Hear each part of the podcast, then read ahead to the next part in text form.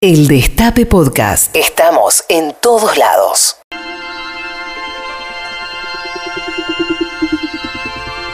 Bueno, hace algunas semanas hablamos de las cartas que la gente le había escrito a Perón en el marco del segundo plan quinquenal, solicitándole apoyo para desarrollar algunos inventos.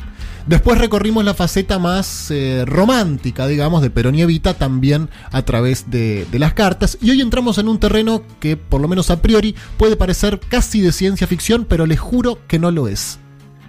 El vínculo peronismo y ovnis. Atención, es cierto que hubo quienes entendían que la nueva Argentina de Perón merecía tener sus propios platos voladores de fabricación nacional. Veamos y repasemos un poquito.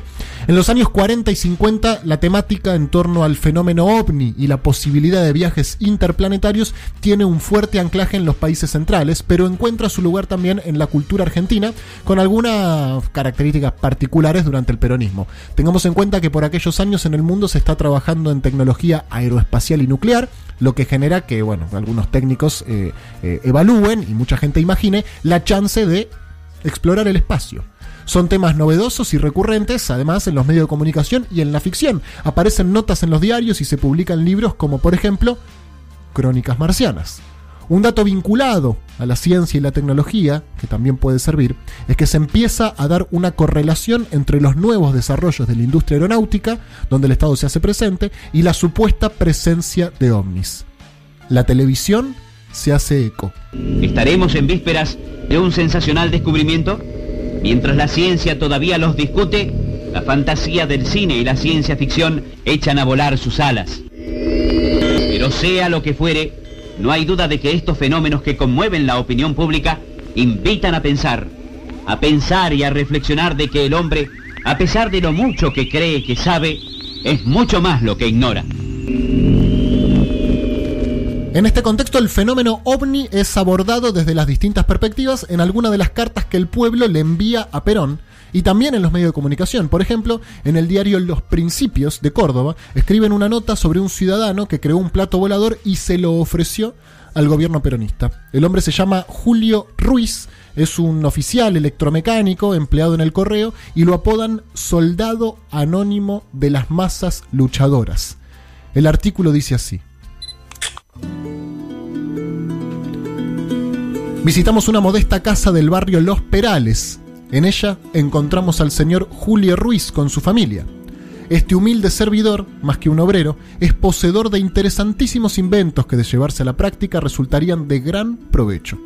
Por ejemplo, el que más llamó nuestra atención fue un plato volador que, según nos dijo, fue presentado en el concurso de aeromodelismo realizado en el Palomar, causando sensación las características y forma de construcción totalmente distinta a los aviones existentes.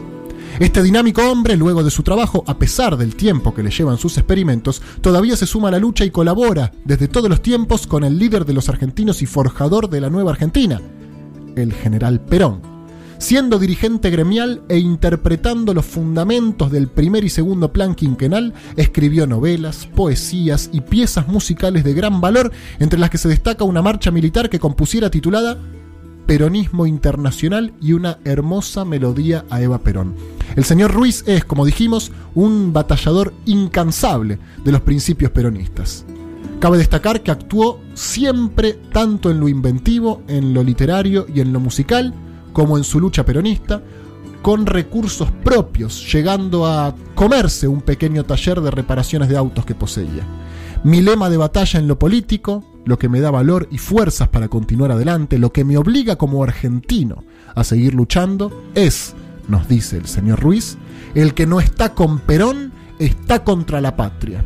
Y así continuó, movido por ese ideal, poniendo siempre el hombro. La nota periodística está acompañada por dos fotos del, prototipo del plato volador, pero como escuchamos recién, la crónica apenas se detiene en eso. La inventiva de Ruiz es interpretada como una instancia más de su lucha política. Finalmente, el invento fue rechazado por los funcionarios estatales. No por cálculos deficientes, sino por la propia dinámica de trabajo de este artesano inventor, digámosle. El modelo del plato volador no puede ser evaluado por los técnicos del Estado porque para ese entonces, ya había sido desarmado por su inventor, quien le dio otro destino a las partes utilizadas. Para hablar de esto, estamos en este momento en comunicación con Hernán Comastri, doctor en historia, docente y autor del trabajo ovnis y viajes interplanetarios en la Argentina del primer peronismo. Hernán, buenas tardes, muchísimas gracias por atendernos, estás en vivo en Patrulla Perdida. Buenas tardes, muchas gracias a ustedes por el llamado. Eh, ya, bueno, hablamos hace, hace no mucho tiempo. ¿El pueblo entendía que la nueva Argentina de Perón merecía tener sus propios platos voladores, Hernán? Sí, claro, porque, a ver, hay que acordarse que en ese momento, eh, ¿no? Los, primeros, el, digamos, el fenómeno del plato volador aparece en 1947, ¿no? Por primera vez empieza a hablar públicamente de esto. Y al principio el plato volador no se vinculaba directamente con la hipótesis extraterrestre, más bien se pensaba en armas en armas secretas de las potencias. Y en ese sentido, si bueno, si Estados Unidos o la Unión Soviética tenían platos voladores, la Argentina también tenía que tenerlos, por supuesto. Como la bomba atómica, ¿no es cierto? Que también en algún momento se dijo que Perón la quería fabricar. Sí, sí, con eso eso había un, discurso antiperonista que, que, focalizaba mucho en la, en la opción bélica para la energía atómica. En, en verdad no hay no hay ningún tipo de demostración de que hubiese ningún plan militar, ¿no? En esa época. Bien. Eh, más al contrario, es, había sí, por supuesto, un plan eh, nuclear, pero apuntado a la generación de energía y más. Y según tu estudio, eh, vos podés concluir que a Perón le interesaba esto, que era una posibilidad concreta el hecho de que la Argentina se pusiera a fabricar, no sé cómo llamarlo, naves interplanetarias, naves espaciales, ¿no? Porque se construyeron acá, se hubieran fabricado acá. Pero ¿cuál era el vínculo de Perón con esto, si es que lo había? No, mira, eh, la Argentina en el primer peronismo no tiene un plan eh, espacial. Hmm. No, no va, digamos, como si tiene un plan nuclear o, aeronáutico, etcétera, no se llega a desarrollar ningún tipo de institución oficial que impulse las investigaciones espaciales, ¿no? En cohetería, etcétera. Esto va a venir unos años después, ya con el desarrollismo, Frondizi y demás.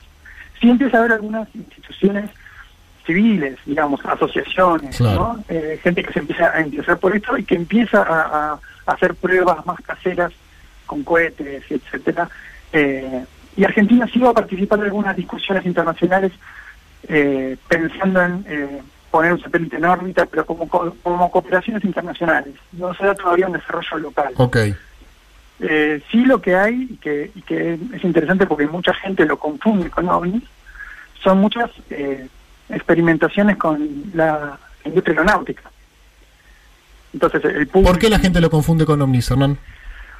Porque y eso es algo también muy común eh, en lo que pasó con los Estados Unidos, porque son aviones con formas raras, con, y con, incluso con tecnología a turbina, cuando la gente está acostumbrada a hélice. Entonces, por ejemplo, mm. son aviones sin cola, ¿no? Eh, eh, la, la, El ala volante, ¿no? Que, que no tiene forma de avión típica y que el, sonido tampoco es el de un avión a hélice típico.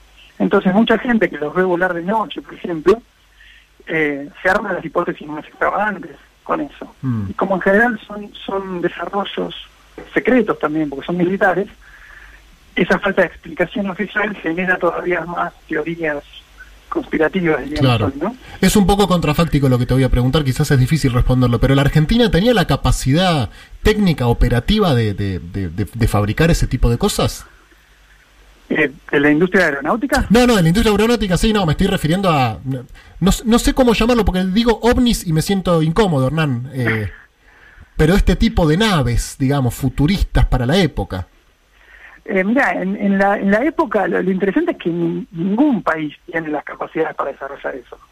Es decir, cuando se hacen estas hipótesis de las armas secretas, soviéticas o norteamericanas o lo que sea, con capacidad de volar, no sé qué velocidad, etcétera, es ya una hipótesis eh, fantasiosa aún para los países más avanzados en claro. ese sentido. Eh, digamos, recién se está empezando a, a innovar y a ensayar los primeros cohetes y, va a faltar muchísimo para que incluso se comience la carrera espacial entre soviéticos y norteamericanos. Esto eh, es un desarrollo que recién está comenzando en esa época. Mm. Los, norteamericanos recién están creando la NASA, que no existía, ¿no? y la crean en parte usando eh, conocimiento de un montón de científicos nazis capturados en Alemania. Es decir, recién se están dando los primeros pasos en este sentido. Ok, o sea que la carrera, lo que se llama la carrera espacial que hubo entre Estados Unidos y, la Unión Soviética, recién estaba en un momento incipiente, digamos, embrionario. O ni, ni siquiera. Ni siquiera, claro. Uno podría pensar en distintas periodizaciones, pero en general se toma como punto de partida el año 57, que es el lanzamiento del Sputnik por los soviéticos. Sí que de alguna manera eh, como que eso genera que desde los Estados Unidos debe haber una respuesta claro. no para vencer a los soviéticos y ahí comienza esto que llamamos la carrera espacial. Pero o sea eso ya, ya nos queda por fuera del, primer peronismo no visto desde acá. Mm. ¿Y, había algún proyecto que, que, haya quedado trunco después del 55 de, del peronismo en cuanto a esto, a, los ovnis y, viajes interplanetarios, algo que se haya cancelado de cuajo? Eh, mira, como yo te digo, no hay mucho eh, proyecto oficial. Eh, sí había cierto interés de, personajes eh, que pertenecían al gobierno, pertenecían a la coalición del partido, pero no había un proyecto oficial. Por ejemplo, te digo, ah, se me ocurre un ejemplo para, darte de los más estrafalarios, tal vez. Dale. Pero se, conecta muchas veces esto del, del del volador, que me parece por momentos como un desafío tecnológico casi, ¿no? Armar una, nave espacial. Sí. Se conectan en esa época también con otro tipo de, problemas, con otro tipo de, de, preocupaciones de la gente que tienen que ver con cosas que hoy lo vincularíamos más con el ocultismo, por ejemplo. Entonces hay gente que se conecta con, que dice conectarse con extraterrestres, pero no a través de aparatos, sino a través de mediums. Ok, ok, una cosa más esotérica, digamos. Claro, y ahí también aparece por momentos, de una manera muy marginal, algunos personajes vinculados al peronismo. ¿Como López Rega, por ejemplo?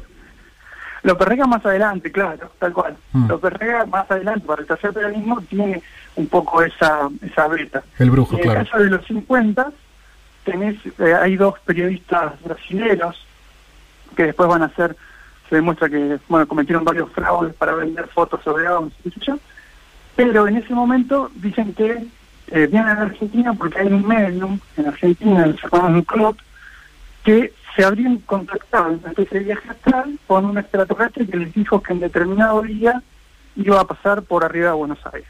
Ah, mira, un extraterrestre avisó. Avisó. Entonces ellos generan una comitiva de gente y esperan a ese, a ese plato volador en la terraza del Cábana. Eh, y al fin, bueno, nada, y ahí está presente un, un funcionario del peronismo, sí. por la duda, ¿no? claro, esta no me la quiero perder. No me la quiero perder, claro. Y al final, perdón, eh, me vas a spoilear el final del cuento, pero no pasó el ovni, ¿no? Y no, a la hora que, que tenía que, que bajar, no, bajaba nada, qué sé yo, hasta que en algún momento alguien vio algo muy a lo lejos y bueno, algunos salieron diciendo que que él podía ser, otros decían que, de nada, que era una luz en el cielo, en fin. Pero para ese momento ya el libro de estas hermanas había sido un éxito de ventas inmenso, ¿no? las conversaciones que ellos transcriben con este con este extraterrestre que ellos le llaman ingeniero.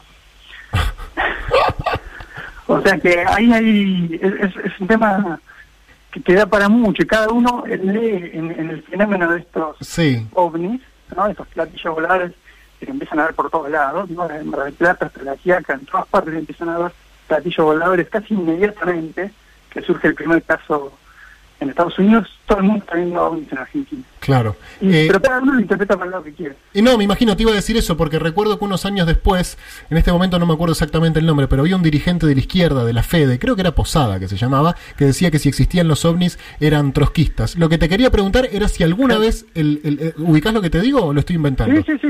Sí, el posadismo, incluso. Ah, el posadismo, ahí está. Una especie de corriente dentro del trotskismo, incluso a nivel internacional. Un trotskismo interplanetario, digamos. Exacto. De alguna forma. Che, Hernán, ¿y Perón alguna vez dijo algo? ¿En alguna declaración habló de los ovnis, de seres extraterrestres? ¿Perón creía en esto? ¿Era escéptico? Mira, yo hasta donde yo pude ver, eh, eh, traté de encontrar eh, testimonios y demás, y bueno, y Perón lo que tiene, tiene mucho discurso, ¿no? Sí. y mucho publicado. Hasta donde yo tengo entendido, no, no hay nada. él nunca habló abiertamente. Lo cual me hace sospechar, Hernán, perdón, me hace sospechar. Me hace sospechar que todo esto era cierto, la verdad, porque algo tendría que haber dicho, pero... Y mira, sí, Perón en general callado no se quedaba. Por eso. Pero, eh, eh, eh, como que muy rápidamente eh, esto eh, entra en, el, ámbito de ridículo, digamos. En, la década del 40 y 50 todavía se podía hablar públicamente de los ovnis, ¿no? Mm. personajes públicos reconocidos podían dar su opinión respecto al fenómeno, pero muy rápidamente después va a empezar a ser no como como un tema medio tabú, un tema ridículo, un tema que, los científicos... Un descanso, claro. No... Claro, entonces lo del posadismo es, es un buen ejemplo de eso, ¿no? queda como como como el chiste hmm. dentro de la izquierda argentina que este que este dirigente que, que Posadas él dice bueno si, si vienen esta tercera de Argentina al mundo a la tierra mejor dicho si son tan avanzados es porque necesariamente para ser tan avanzados tienen que ser socialistas si no no serían tan avanzados entonces si son socialistas y, vienen acá tenemos que aliarnos con ellos en contra del imperialismo entonces esa era la estrategia, ¿no? No estaba tan mal pensándolo así, ¿no? Era un optimista, digamos. Era un pensamiento lógico, digamos. Claro. Si existe el extraterrestre, bueno, y eso lleva una cantidad de cosas. Claro. Bueno. Pero, pero, pero muy rápidamente eso queda como, como en, el margen absoluto de toda la, política, ¿no? Bien, eh, eh, Hernán, ¿a vos te, molesta que te llamemos para estas cosas? A mí me parece interesantísimo todo este mundo porque además es casi eh, desconocido, ¿no? ¿Todo esto vos lo tenés publicado? ¿Lo podemos leer en algún lado? Yo tengo, con, la cuestión de ovnis y demás, tengo, tengo un artículo eh, puntualmente y, algunas cositas más chiquitas. Hay, hay un, libro muy bueno que se llama Invasores, que es de Alejandro Agostinelli, que, mm. hace una, una gran recopilación de todos los relatos de, encuentros y de abducciones y demás en Argentina. Y hace poco se publicó un libro en, en Estados Unidos, si no me equivoco, Canadá, eh, sobre el posadismo, que hace toda la historia de esta tendencia. Esto he publicado este mismo año, me parece. Perfecto. para los que estén interesados. Sí, como yo, por ejemplo. Yo estoy interesadísimo y seguramente eh, hay mucha gente que nos está escuchando que también porque me están llegando un, un montón de mensajes. Eh, Hernán, si en algún momento llegaran a bajar, yo no te quiero meter un compromiso, pero si en algún momento llegaran a bajar, alguien va a tener que asumir la responsabilidad de explicarle a los ovnis qué es el peronismo. Bueno, dado, a tener, dado tu desarrollo académico, dado tu desarrollo académico y tus investigaciones, me parece que eh, te sacaste todos los números para cumplir esa función. No sé si te sentís habilitado y capacitado. Y bueno, me preparo, uno se tiene que adaptar. Bien, porque me parece que en cualquier momento puede suceder y alguien se lo va a tener que explicar. Hernán, muchísimas gracias por tu tiempo. Seguro, pero segurísimo que te volvemos a llamar. Bueno, por favor. Te mando un abrazo grande. Eh, abrazo, gracias. Eh, bueno. Increíble. Omnis y peronismo parecía una joda, pero no, era cierto. Eh, Hernán Comastri, doctor en historia, docente y autor del trabajo OVNIs y viajes interplanetarios en la Argentina del primer peronismo. El Destape Podcast. Estamos en todos lados.